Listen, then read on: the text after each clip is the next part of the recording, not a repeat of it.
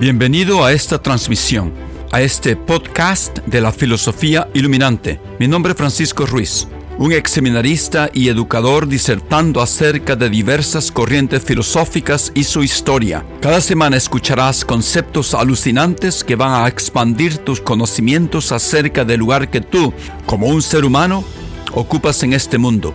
Gracias por pasar un tiempo conmigo hoy. Ahora comencemos con el tema del día.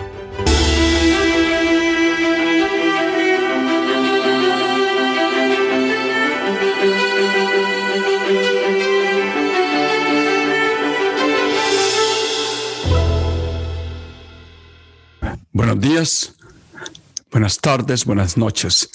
Este es eh, Francisco Ruiz, de nuevo con ustedes, con un nuevo episodio acerca de elementos, conceptos filosóficos. Hemos estado hablando de los estoicos. En estos momentos estamos con el segundo episodio acerca de un estoico romano llamado Séneca. Antes de empezar la charla acerca de su tratado, como yo prometí la vez pasada, que se llama Sobre la brevedad de la vida, voy a hacer que lo voy a hacer el próximo episodio. Me, gustaría aclarar, aclarar algunos puntos del episodio pasado. Primero, tiene que ver con el nombre del río donde nadaba frecuentemente Séneca durante el invierno, de acuerdo con sus escritos. Ese río era obviamente el Tíber el río que cruza la ciudad de Roma. No se llama el río Sena, como se me escapó decir en el previo episodio, que el faux pas dijeron los franceses. So, el río Sena cruza la ciudad de París, no Roma, ¿ok? El segundo dato que quiero aclarar es que las guerras civiles mencionadas en el episodio pasado, que duraron como 200 años, yo me estaba refiriendo a la segunda de esas guerras, que fue la que ocurrió entre Julio César y Pompeyo Magno en la mitad del siglo antes de Cristo.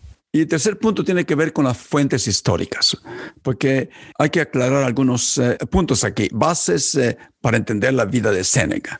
Eh, mucha información sale de sus propios escritos o de su deducida de ellos.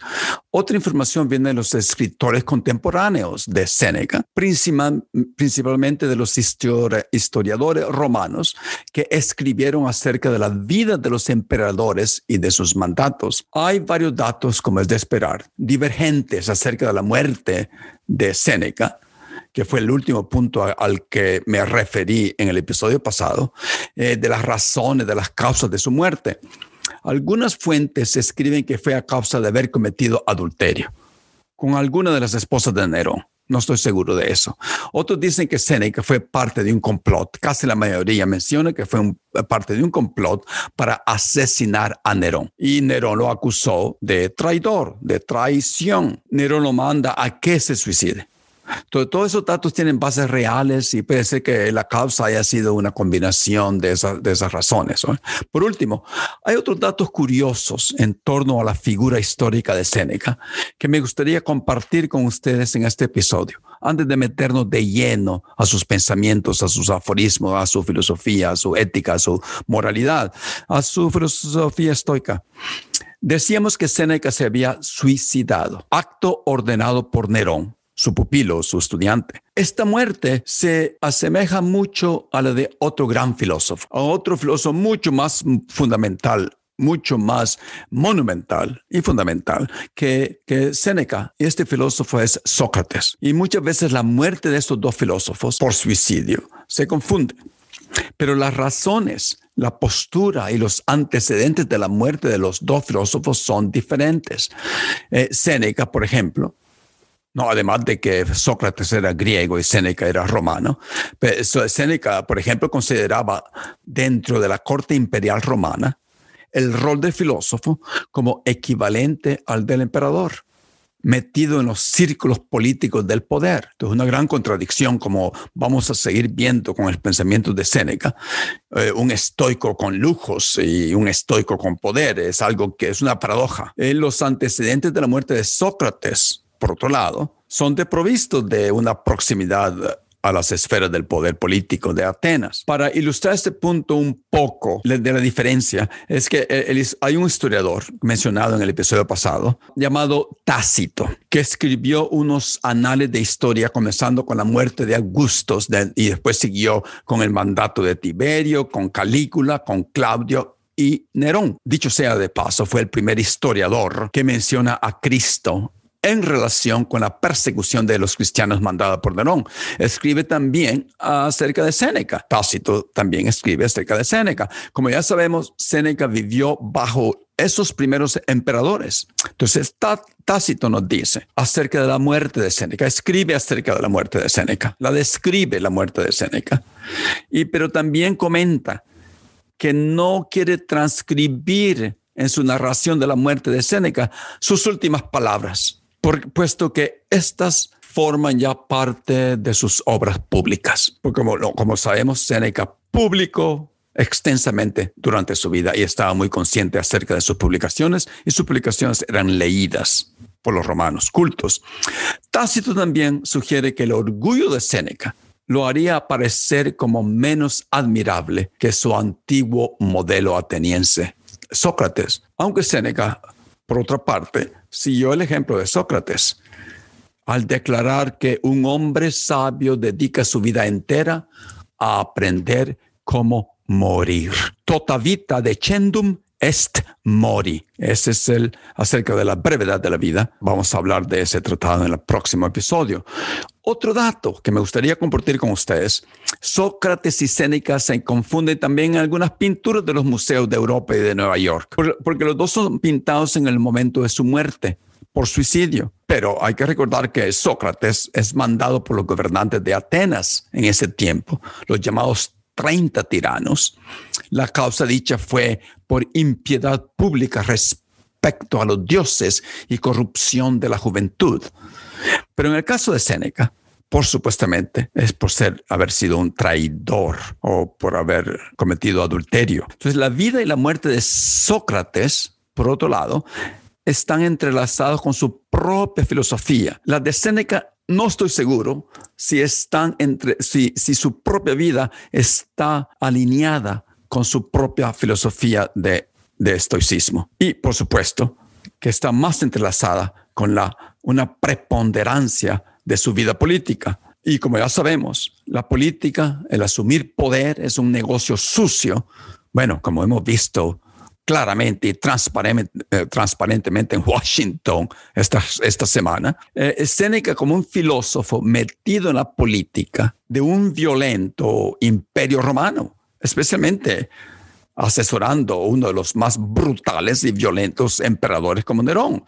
Él, Séneca creo que tuvo que cuestionarse muchas veces si, él, si lo que estaba haciendo era una conducta de un verdadero hombre sabio. Eh, Séneca repito, llega a ser tan poderoso, tan poderoso y conocido como casi el emperador mismo. Entonces su vida está llena de bastantes cuestionamientos, de replanteamiento de su propia filosofía, de, concesiones que él tiene que hacer, de, algunas negociaciones complejas complejas que él tiene que hacer entre filosofía, entre teoría y la práctica de un estoico que es esencialmente cómo vivir una vida feliz y calmada y tranquila. Entonces Séneca, como veremos, está siempre debatiendo entre algo ideal que escribe mucho, pero también agoniza acerca de su propia vida real. Entonces, entre su filosofía y su política, entre la virtud que es el objetivo esencial para todo estoico, y el dinero, que definitivamente es reprobado por la filosofía estoica. Entonces, Séneca puede considerarse como un ejemplo, algunos lo consideran como un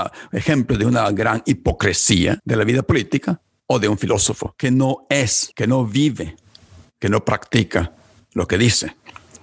Entonces, es también otra curiosidad que quiero compartir con ustedes. Tiene que ver con un pintor. El pintor se llama Pedro Pablo Rubens. Es un pintor flamenco de Holanda, de Amberes. Hizo una pintura mostrando el suicidio de Séneca al mismo tiempo da la casualidad que Baruch Espinosa, mi, referente filosófico, mi referente de filosofía y, mi partida para estudiar a los estoicos, estaba escribiendo su ética, obra magna, a principios del siglo XVII. Fueron contemporáneos. Ok, hay solamente un pedestal romano antiguo que muestra a Séneca y es una, es una cabeza de dos caras. Por un lado está la cara de Séneca y por el otro la de Sócrates. Y esto hace entender la admiración que el pueblo romano tenía por Séneca. Hay varias preguntas, pero la pregunta donde vamos a tener, tener que pensar cómo responder eh, acerca de Séneca, y la repito al final de este episodio, es que él había alcanzado tanto la sabiduría de un sabio como el poder político, de un conocedor de la corte del palacio imperial, pero aquí la pregunta es, ¿podrían coexistir estos dos yoes sin rayar en la hipocresía? Y también el nombre de Séneca está vinculado para siempre al de Nerón. ¿Quién quiere estar vinculado con Nerón? Al final, para terminar esta breve reseña de la vida de Séneca, quiero decir que Séneca abogó por un modelo de estoicismo mucho más igualitario en el que cada persona, o al menos cada hombre, de acuerdo con sus cartas que escribió, 114 cartas a, uno de sus amigos, es la fuente de su propio éxito. Entonces sus escritos filosóficos vuelven una y otra vez sobre el tema de la autonomía. El sabio estoico ideal de Séneca no depende de nadie, es siempre libre, siempre feliz y no necesita ni de nada ni de nadie. Gracias por, eh, por escucharme y nos vemos pronto en el próximo episodio. Hablaremos y comenzaremos de lleno con la filosofía de Séneca, con varios tratados que vamos a discutir, vamos a hablar aquí, pero vamos a empezar con el tratado titulado Sobre la brevedad de la vida. Muchas gracias por escucharme y nos vemos prontos. Gracias por haber escuchado mi grabación que produzco para contribuir al desarrollo humano de mis oyentes. Si te ha gustado, compártela con tus amigos y familia. Sugerencias de cómo mejorarla son bienvenidas. En los próximos episodios continuaremos discutiendo grandes ideas filosóficas que nos hacen reexaminar nuestras vidas y nuestro rol en este mundo. Hasta la próxima y que tengas un buen día.